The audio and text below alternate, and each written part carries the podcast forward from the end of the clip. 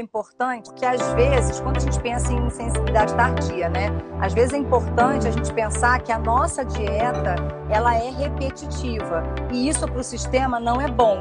Então, quando você às vezes arruma, quando o Nutri às vezes arruma a casa, ele não só modula o intestino, ele faz você trocar as coisas Rotaciona. que você come.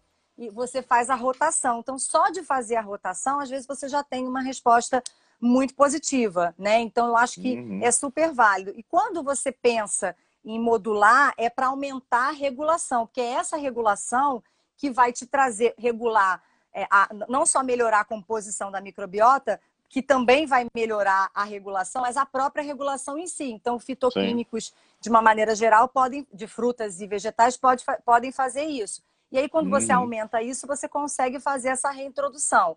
A reintrodução, ela vai depender do tipo de, de alérgeno, da quantidade de coisas que você identifica. Então, vamos supor que você tenha identificado que é só a proteína do ovo. A ideia é que você reintroduza primeiro ela, é, já tem estudos mostrando isso, na forma assada. Então, você vai fazer uma preparação assada e você vai dar um pedacinho daquela preparação. Então, a reintrodução, você levou, sei lá, dois meses excluindo, e você pode levar até seis meses reintroduzindo. Então, é um hum. trabalho de paciência. Até no final de semana eu dei aula na, na, na VP, lá para as meninas de Fortaleza, e nós fizemos uma atividade de reintrodução. Então, assim, é um negócio gigante. Você vai fazer um mapa mesmo. Então, supondo que você tem problema com ovo, você vai preparar um bolo, você vai tirar uma fatia desse bolo e você vai dar um quarto da fatia por um dia, vai esperar três dias e vai dar novamente um quarto da fatia que, uhum. que aconteceu? Avaliar sinais e sintomas. Aí você vai evoluir para metade do, da fatia. E assim vai, até você poder sair dali e ir para outras preparações. Então, começar com a proteína assada em pequena concentração e ir evoluindo parece gerar uma resposta melhor para depois você fechar, por exemplo, comendo o ovo cozido, né? Uhum. Porque a forma, a estrutura é, da proteína, a estrutura bioquímica da proteína modifica de acordo com o preparo que você faz. E aí você expõe ou você esconde mais epítopos antigênicos. E aí você diminui, entre aspas, né?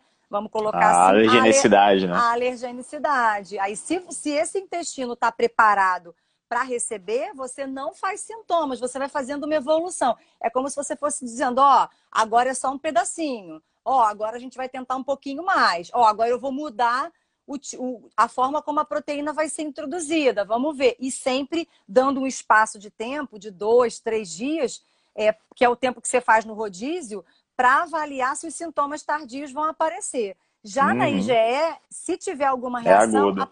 é agudo. E o que tem me preocupado, Jeff, até antes de você mudar de pergunta, não Sim. sei se você vai perguntar isso, mas o que tem me preocupado muito é que, assim, no teste de IgE, você vê que existem escalas, né? é, o, o, não reativo é abaixo de X. Uhum. E aí tem uma resposta fraca, média e forte. O que, que eu tenho visto? Até, eu te, até assisti uma live de uma, de uma médica, assisti palestra de pessoas falando sobre.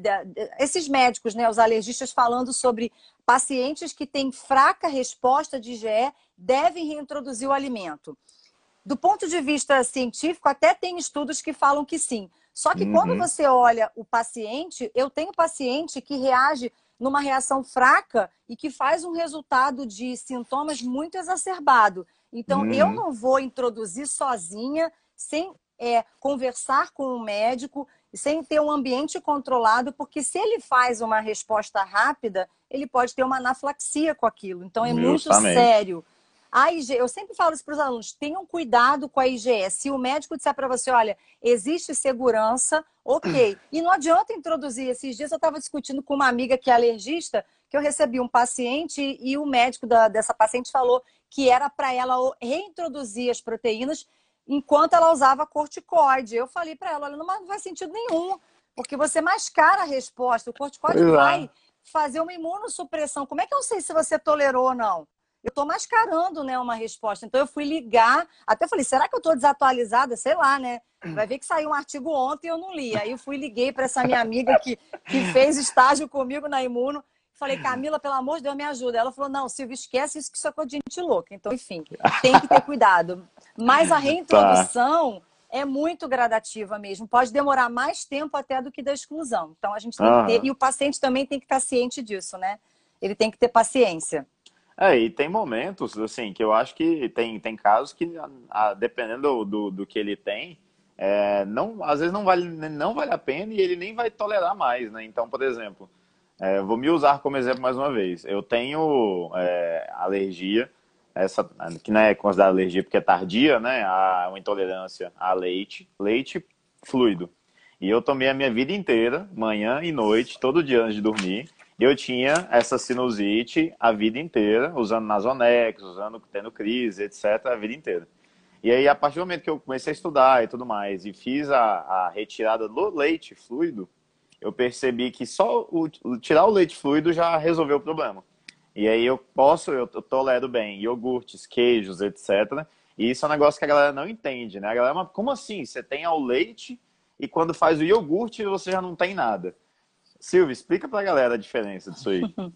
então, o processo de fermentação é, que, ao qual o leite é submetido para fazer iogurte e para fazer o queijo, para produzir o queijo, modifica a estrutura quaternária da proteína. Às Justamente. vezes até dá uma, que, dá uma quebrada na proteína. Então Sim. é muito comum na, na, sensibilidade tardia isso acontecer.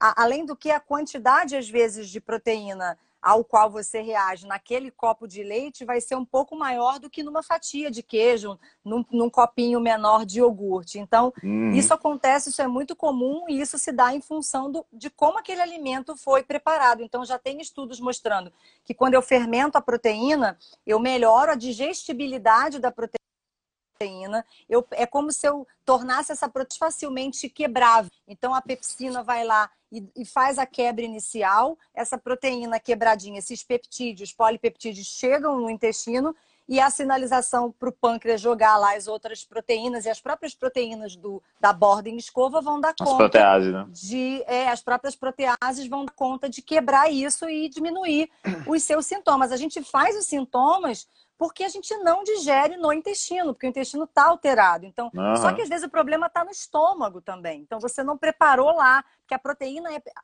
ao mesmo tempo que o carboidrato é preparado na, na boca, a proteína é preparada no estômago. Então, se você não preparar por algum motivo, você vai ter maior chance de, de, de dessa proteína provocar alergia quando ela chegar no, no intestino. E, e, preparar, você fala de uma hipocloridria, de um isso, quadro nesse sentido, de não mastigar isso, direito de... a comida de tudo, de mastigar, que vai quebrar, já vai fazer uma quebra mecânica e vai chegar no intestino você vai ter a quebra química, primeira quebra, e isso vai continuar no intestino, então tem que mastigar muito. É, já tem estudos mostrando que quando a proteína está mal cozida é, ou está assada, também muda, porque muda a estrutura. Então, às vezes, só de você adaptar a preparação, fazer rodízio e tratar o intestino, você já consegue uma maior tolerância e você torna essa dieta menos restritiva. A única coisa que eu sempre converso com hum. eles é o que, o que te faz, o que te provoca a reação quando você bebe leite é a lactose ou é a proteína do leite? Uhum. Porque isso é importante, porque embora os estudos falem que. É, intolerância à lactose não provoca inflamação, ela provoca um desequilíbrio. Isso, e então secundariamente. Isso, e esse desequilíbrio leva ao desarranjo todo dos componentes e a inflamação vai acontecer. E se ela acontece, outras doenças vão aparecer. Até a própria síndrome do intestino irritável tem relação com. A própria secreção de estamina intestinal vai ter relação com isso. E vai piorar o quadro que já está ruim. Então, uhum. você tem que avaliar tudo, assim, não é uma coisa muito. Até os alunos falam, nossa, professora, é difícil tratar alergia. Eu falei, é, é um trabalho de paciência. Você tem que ser muito paciente para tentar entender. Então, é, é, complicado, né? Muito difícil. É, não, e isso porque tem as clássicas, né? Tipo, essa de sinusite, via respiratória com laticina é clássica, né? Agora, tem as que não são nem um pouco usuais. Tem as alergias bem... Você deve ter várias histórias aí de é. alergias totalmente aleatórias, né? A, a própria é... bexiga hiperativa, eu fui, eu fui, na verdade, começar a estudar sobre isso, porque eu, era uma, eu atendi uma médica que, te, que teve esse. Ela era gineco, ela falava, Silvia, era muito difícil para mim, porque eu colocava o espéculo na paciente para fazer o exame e me dava vontade de fazer xixi. E é horrível aquilo, né? Você ficar uhum. com aquilo não, ali. Tá doido. E aí ela. E 30 vezes ao banheiro no meio de um plantão, e eu falava, não. E aí ela falou: olha, eu já percebi que eu reajo. Ela, ela mesma começou a pesquisar e falou: olha, eu percebo que eu reajo para estamina, para alimentos que são ricos em estamina. E aí eu fui, comecei a fazer um levantamento e a gente fez um trabalho. Ela levou oito meses fazendo a reintrodução, assim, ela fez bonitinho. E hoje ela não consegue comer abacaxi e morango com muita frequência. O restante é tudo rodiziado, tudo, com rodízio de três dias. Ela, ela reagia a muita coisa, assim. E ela uhum. hoje consegue ter. Ela, já, ela descobriu que tinha uma questão hormonal também envolvida na questão da bexiga neurogênica, que é hiperativa, que pode ter, né? Mas a alergia piorava a situação. Então, não, quer dizer, a tá. sensibilidade, né? Não é alergia, Sim. a sensibilidade piorava. Ela não tinha, ela não tinha IgE aumentada, não tinha nenhum anticorpo para IgE específico. Então, enfim, é difícil às vezes. A gente fica meio que batendo cabeça, né? Para tentar entender. É, e assim, um ponto, um conceito que eu acho que também vale a pena deixar claro para a galera é, quando a gente fala, por exemplo, que um laticínio ou que um glúten são proteínas que têm um potencial alergênico maior, não quer dizer que causa alergia em todo mundo, né? Então, assim, potencial quer dizer que em mil pessoas causa alergia numa fração maior de pessoas, mas tem gente que tem alergia a kiwi, tem gente que tem qualquer proteína, é. qualquer coisa pode gerar alergia, né? Então, Jeff, eu não acredito em proteínas. A, a, fulana é potencialmente alergênica. Eu não acredito é, nisso. É, toda, toda, maior, toda, né? toda e qualquer proteína tem potencial alergênico. O que vai é, influenciar esse potencial é o momento em que ela é introduzida e a, a característica do tecido no momento que ela foi introduzida. E lá no laboratório, quando a gente, eu estava fazendo o doutorado, eu orientei um trabalho de mestrado. Uhum. E a uhum. gente publicou um trabalho sobre isso. É alergenicidade ou é temporalidade? É o momento que eu introduzo a proteína num ambiente desestabilizado ou é o fato dela ser mais alergênica? A gente viu que o problema não é a alergenicidade, é a temporalidade, é o momento em que eu introduzo. Tanto é que a gente vê que crianças recém-nascidas cuja mãe é alérgica e teve alergia gestacional, ela tem mais chance de fazer alergia na fase neonatal, através, mesmo a mãe só amamentando, a mãe tem que excluir tudo da dieta, que a criança vai reagir, né? Ela foi parada, ela foi, ela teve, adquiriu esses essas células, esses anticorpos da mãe durante a gestação. Então, isso vai é, é, potencializar a, a resposta. E a gente vê isso no adulto. A pessoa está muito estressada, nunca reagiu a nada. Do nada ela começa a reagir. Óbvio, você tem que ter contato e você vai se sensibilizando ao longo da vida. Mas é o momento que você e o, o local, assim, como que está seu intestino naquele momento. É isso que vai. É mais importante isso do que pensar na proteína. Porque se fosse assim, ninguém seria alérgico a kiwi, porque quase ninguém come kiwi. A gente come carne todo uhum. dia mas que o I de vez em quando, né? Então, não tem muito como pensar nisso. Isso é uma coisa que eu implico às vezes. Quando eu vejo os alunos falando, Justo. eu falo, não fala isso, não fala isso. Maravilha, professora, que bom. E que eu tinha feito a pergunta no começo, e aí, tem cura? Ah, então, alergia eu não te respondi, né? aguda, né? alergia, não, quem já tá... Então, alergia cura... mediada por IgE, alergia mediada por IgG. Então, cura, cura, cura, não tem. A gente tem controle. E a gente hum. sabe que algumas pessoas, isso na prática clínica, porque eu nunca vi isso publicado, tá? É, é, na, na publica... Nas publicações a gente vê que só tem remissão e controle, mas eu já vi pacientes IgG, assim, IgG positivos, entre aspas, que tinham uma hum. sensibilidade tardia e que depois de um tempo que retiraram, trataram durante muito tempo e que essa proteína foi reintroduzida de maneira inteligente, eles passaram a. Primeiro, eles fazem o rodízio de quatro dias, depois de três, depois de dois. Isso faz parte até da reintrodução. E o hum. recomendado é que não se coma todo dia, né? É, e isso já é já é muito assim, para mim está muito claro isso, não é porque eu gosto de estudar intestino, não, é porque tem trabalhos que mostram, por exemplo, tem um trabalho que eles avaliaram crianças alérgicas a ovo e leite é, a, crianças IgE positivas, que tinham uhum. sintomas graves, né? E aí eles faziam o quê? Tratavam tirando a proteína. Tiraram por dois anos a proteína. E aí eles foram, receberam essas crianças de novo para fazer teste de permeabilidade. E aí fizeram lá o teste de permeabilidade e é, deram a proteína, resolveram reintroduzir, porque como são crianças, a tendência é que você consiga recuperar até os 5, 6 anos de idade, né? Uhum. E aí eles deram a proteína para essas crianças. E aí, de maneira surpreendente, eles viram que é, a alergia de algumas piorou, elas foram excluídas do estudo, outras toleraram, mas a permeabilidade delas não foi diferente de dois anos depois que excluiu a proteína. Ou seja, eu excluí, eu achei que o intestino fosse melhorar, só de tirar, ele hum. não melhorou. Então, assim, só tirar a proteína não trata intestino, não trata doença é, alérgica, né? Esse que é o negócio, então, né? Então, não. eu não vejo, assim, os estudos não mostram cura, em especial para IgE, mostra cura em crianças, sim, com mais facilidade. Em adultos, já, isso já não é muito visto. E com uhum. relação às tardias, dependendo da forma, do grau de reatividade, da forma como você trata, como você tira, como você recoloca, pode ser que essa pessoa depois coma e não faça reação. E pode ser também, o Jeff, que tenha uma relação com quantidade. Ela vai comer, mas se ela uhum. exagerar, né, se comer várias vezes seguidas, como o seu caso, se você tomar leite várias vezes seguidas, vai piorar, ou se você consumir uma preparação, um bolo, por exemplo, não vai ter problema nenhum. Então, isso vai depender muito do indivíduo e de como ele foi, é, enfim, tratado, né? Sim, sim. E o que você falou do, do momento, né? Então, por exemplo, vou me usar como exemplo mais uma vez, porque eu falei para você, com 19 anos eu tive alergia a camarão. Eu nunca tinha comido camarão na vida, e aí não, e não sabia. Aí fui para a praia, comi um pouquinho de camarão e fiquei com a garganta coçando umas duas, três horas. Aí no outro dia eu fui, fui no rodízio de camarão. Aí comi, ela ficou incomodando ali, já quase fechando um dia inteiro. Aí dois dias depois eu fui e comi de novo. Aí ela ficou quase fechando dois dias e incomodando tudo mais. Eu, é, eu tenho uma resposta aguda, começava uma hora depois, e que se eu insistir, provavelmente vai dar problema, né? Só que na época, Silvio, eu tinha 19 anos, pra você ter uma noção, eu não comia nenhuma fruta, nenhuma. Não comia nenhum vegetal, nenhum, nenhum, nem feijão comia. Então, assim, não tinha butirato zero, fibra zero, composto bioativo zero, tudo zero. Tinha uma constipação gravíssima. E então, assim, tinha tudo favorável para um ambiente, um intestino extremamente permeável, uma resposta imune totalmente é, exacerbada, mediante qualquer alérgeno, etc. Excluí, né, total, nunca fiz muita questão. Passei três anos e foi nesse período de três anos que eu comecei a comer frutas e vegetais, né, no meio da nutrição, com 19 anos que eu comecei a comer essas coisas.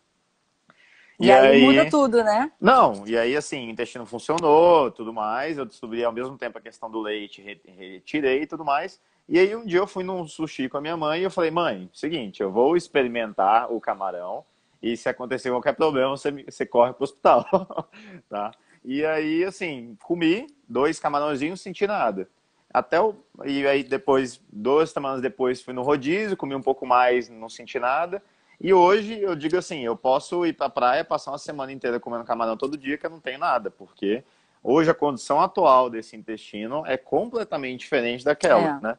Então, inclusive, eu acho que isso pode acontecer com várias pessoas de não ter a intolerância, entrar num período crítico da vida, manifestar e depois sair desse período crítico e voltar a não ter, né? Ou, enfim, né? Isso, isso é, pode acontecer. É, isso pode acontecer, menos comum, assim, se for IgE, menos comum, possivelmente. Eu não sei se você chegou a fazer teste não. e a sua IgE era positiva, né? Eu tive também uma reação a camarão, mas também não foi IgE positivo, mas eu fiquei muito empolada, então eu confesso que eu preferi não, não, não, não experimentar, eu acabo não arriscando. Na Sim. verdade, a gente não sabe se a IgE foi, foi positiva, porque é, alguns kits de dosagem de IgE para camarão, eles usam proteínas diferentes. Então, eu não sei ao que, que eu reagi ali. Se foi alguma toxina associada, porque eu também comia tranquilamente e, de repente, do nada, eu fiquei toda empolada com um monte de pipoca no corpo.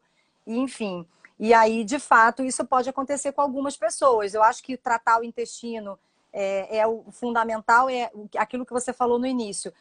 Na minha concepção, não existe ninguém sem desbiose. Algum grauzinho tem, é. né? Algum grauzinho tem, porque as pessoas associam desbiose com funcionamento, assim, intestino solto, só intestino preso, só de evacuação. A gente sabe que tem outras, outras coisas que a gente tem que considerar. Ah. Por isso é que tem. Até, até a Karina perguntou sobre Hashimoto e alergias. Tem uma relação, possivelmente tem uma relação importante da microbiota, já tem estudos mostrando isso, né? A relação microbiota-tireoide, e tem relação de imunocomplexos mediados por IgG depositando em tecido tireoidiano e provocando inflamação. Então, assim, já tem até descrição de, de, do, da gliadina fazer, fazendo isso.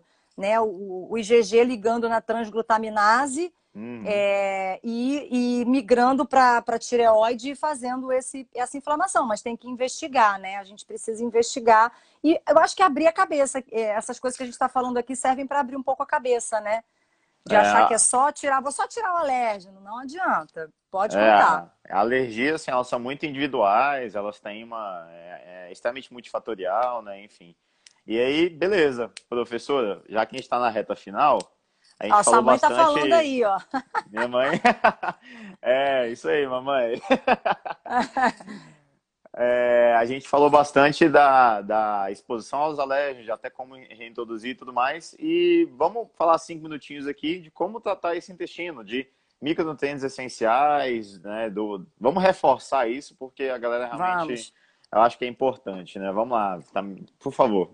É, assim, todos os nutrientes são importantes para funcionamento intestinal, mas em especial que eu tenho visto e que eu tenho estudado, o zinco tem um papel importante, uhum. complexo B tem um papel importante, em especial, assim, se eu pensar em estômago, na preparação da proteína, eu vou pensar em zinco e especialmente tiamina, que são muito importantes para a produção do ácido. Lá no intestino, zinco, é, a niacina é importante para é, tight junction, né, para equilíbrio de tight junction. O cálcio também é importante para para força elétrica entre enterócitos, então esses três aí teriam um papel importante, fora uhum. a vitamina C, os antioxidantes de uma maneira geral, que são importantes, né? Vitamina E, vitamina D, porque vai modular a microbiota, vai modular a célula T regulatória para gerar tolerância. Estou olhando o relógio uhum. para não, não cortar live, né? eu falo muito.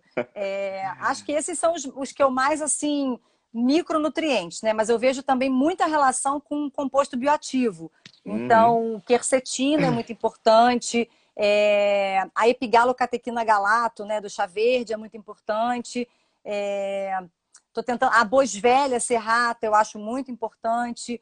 A, a guaçatonga, que eu, as pessoas ficam brincando que ouvem guaçatonga e lembram do meu nome, porque eu adoro guaçatonga. ela é também um modulador. Então, quando a gente faz na dieta, a gente usa fontes desses nutrientes. O zinco é que às vezes a gente precisa suplementar, porque a quantidade em alimento é pequenininha e zinco é muito importante para equilíbrio de barreira epitelial, né? Até tem uhum. estudos que discutem que zinco em excesso desequilibra a microbiota, mas os estudos não são muito conclusivos ainda, mas zinco é muito importante. Então, às vezes eu preciso suplementar um pouco de zinco é, para que esse intestino funcione melhor, né? É, mas se Sim. a gente considerar numa alimentação colorida, a gente modula a intestino, microbiota, barreira epitelial com comida, com alimento. O, o suplemento ele vai vir para o alérgico. No indivíduo que não tem alergia, você consegue com uma alimentação rodiziada, equilibrada e, óbvio, dormindo bem, porque o cortisol em excesso vai desequilibrar a barreira epitelial, né? Ele vai, ele tem receptor lá em, em intestino, então ele vai causar uma bagunça gigante. Vai aumentar a produção da 5-hidroxitriptamina, que vai causar mais dor intestinal. Então os sintomas exacerbam. Então a gente tem realmente que equilibrar e pensar no todo dessa alimentação, né? Sim, sim. Um que você que acho que passou é a vitamina A, né? Que é essencial para ir é, secretória. É, é, que na minha cabeça é são as lipossolúveis sim, todas. Sim. Eu, eu, eu, sempre faço um complexo de A, D e E para esses pacientes, porque eu acho que, na verdade, a vitamina A ela atua em conjunto com a D, né? Sim, sim. Então você precisa. E célula dendrítica de tolerância, tolerogênica, ela tem receptor para vitamina A, ela tem enzima que converte né, a, a, a vitamina A, o, enfim, o carotenoide em retinol. Então isso é legal, é importante, mas eu tenho que ter zinco para fazer isso tudo, né? Para é. metabolismo de vitamina A, então não tem jeito. E aí o povo acha, né? né em tempos de coronavírus e imunidade, vou suplementar a vitamina D, vai resolver. É, não adianta vou nada, só um nutriente. Sistema imune é complexo, você precisa de tudo, né? Para para gerar equilíbrio, né? E principalmente do ambiente em que a pessoa está inserida, com certeza. Extremamente. E assim, só para caminhar para a reta, é, tudo que mexe no sistema imune mexe na microbiota e aí ela vai mexer no sistema imune de volta. E, né? Exatamente. É uma via então... de mão então dupla, não tem como a gente separar. Não tem como a gente separar. E assim. Não o próprio sistema imunológico, as, as, células regulatórias vão secretar fatores que vão estimular a diferenciação da microbiota, Justamente. que vai equilibrar o epitélio, que vai equilibrar a célula T regulatória. Então, é um conjunto, não tem como a gente separar. Intestino é super complexo, por isso que eu adoro intestino, né? Adoramos, né, professora? E... nós, dois, nós dois, né? Não, nós você dois. viu, acho que é uma novidade que você não viu ainda. Tá vendo isso aqui no braço? O que, que é isso? Isso aqui é uma bactéria. Ai, meu Deus! e, e, tem aqui dentro um butirato. Olha, gente, butirato, gente, butirato é um negócio butirato caro. É eu dou tudo por um butirato, vou te falar um negócio. Opa. Eu tive cibo, o, o, Jeff, eu tenho que ter butirato na vida, menino. Tô quase comprando butirato importado para tomar, porque tá difícil o negócio na quarentena. A gente fica mais estressada, né? Diminui butirato, mas Pois é. É amor pela microbiota isso aí, né? Não, o butirato, é, é, eu, eu, eu, falo, tudo na vida a gente vê que ah, tem um lado bom e lado ruim e tudo mais, mas o butirato eu nunca vi o lado ruim dele. Até hoje eu. Não, eu, nunca vi nada ruim. Todos os Nem outros, até acetato, pepeonato, tá em excesso no obeso, né? Enfim, agora o butirato não. Né? É uma maravilha e a gente vê que, enfim, se ele é. fosse uma pessoa, eu ia querer ser muito amiga dele, porque eu ele é muito falo. influente, entendeu? eu sempre falo, eu sempre falo na aula, galera. É, se fosse para escolher um dos, um dos três principais ácidos graxos de cadeia curta, qual você seria? Então, a certeza que seria o butirato. Né? Com certeza o butirato. Então, assim, brincadeiras à parte, só para finalizar, é, obrigado, professora, é, por essa exposição fenomenal. Eu acho que a mensagem foi bem dada a todo mundo a individualidade é absurda quando a gente fala de resposta alérgica, então, assim, sempre pensar nisso e pensar em retirar o alérgeno, mas colocar o que o corpo precisa. Isso é um negócio mais do que fundamental. E, mais uma vez, frutas, vegetais, cereais integrais, né? Tudo aquilo que a gente vem sempre reforçando. A matriz alimentar vem fibra, vem vitamina, vem tudo que precisa, né? Não é só a base suplementar. Dá o seu é, recado vai... final aí, professor. Eu acho que é só te agradecer. Foi uma super, uma discussão super legal. Adorei. A gente pode fazer depois uma outra live falando um pouco mais, enfim, falando do, do ciclo circadiano. E é isso, é individualizar. A alergia, a gente precisa. A gente sempre fala sobre isso, parece repetitivo, mas é o inteligente, é a gente realmente individualizar. Eu acho que a gente conseguiu abordar bastante coisa aqui. Espero que a gente tenha conseguido passar alguma mensagem legal aí para quem está assistindo a gente. Acho que Espero sim. que as pessoas tenham gostado. Sim. E para fechar, que vai acabar o tempo, estimulem os seus pacientes a se autoconhecerem. Você falou da questão de identificar o que, que te faz mal. Isso é um negócio fundamental que 90% das pessoas não se conhecem, não sabe o que faz mal para si mesmo e não conseguem nos dar ferramenta para trabalhar com eles, né? Exatamente. Anote tudo, gente. Obrigada, Jeff. É isso Adorei. aí. Beijo, professora. Até mais. Um beijo, fica com Deus, todo mundo. Boa noite, gente. Tchau, obrigado. Tchau, tchau.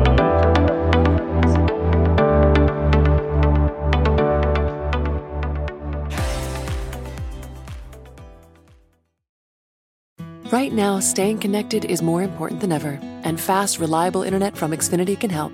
We'll ship you a free self install kit to make setup quick, safe, and easy. Find great offers and value today at Xfinity.com. Restrictions apply.